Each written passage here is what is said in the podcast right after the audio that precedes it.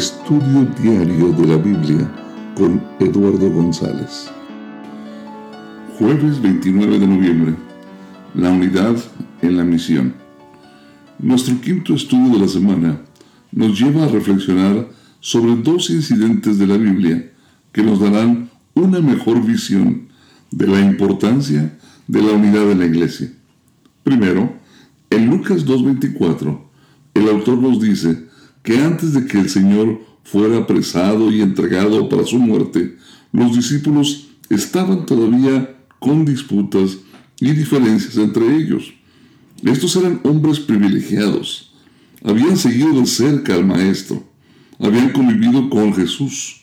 Le habían visto sanar al enfermo, dar vista al ciego, bendecir a los pecadores, resucitar a muertos y multiplicar comida.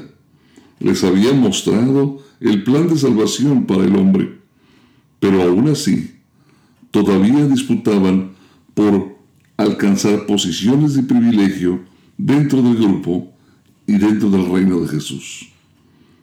El segundo cuadro se nos presenta por el mismo autor ahora en el libro de los Hechos de los Apóstoles, capítulo 1, verso 14, y en el capítulo 2, 1 y 46.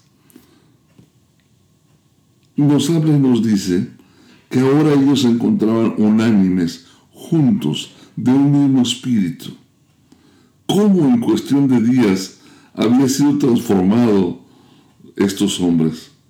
Ahora no había disputas, ahora estaban unánimes, de acuerdo común, de un mismo espíritu o sentir. Atrás habían quedado las dudas, los problemas, las envidias, las rencillas. ¿Qué había pasado? ¿Qué había transformado el espíritu de estos hombres?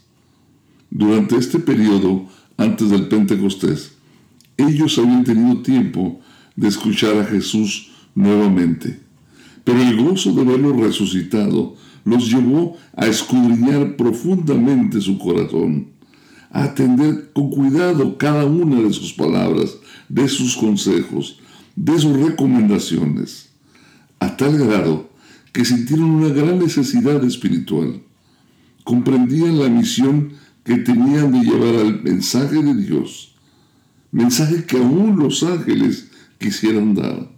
Entendían que lo que buscaban salvar eran almas de hombres y mujeres para el reino de los cielos. Y ante esto, pedían de Dios el bautismo del Espíritu Santo. Lo pedían para ser capaces de tal encomienda. Cristo les había prometido la ayuda y el poder del Espíritu Santo. Ahora transformados por el amor de su Señor, resucitado, reclamaban esa bendición, no para sí mismos, sino para cumplir con la misión que Jesucristo les había dejado.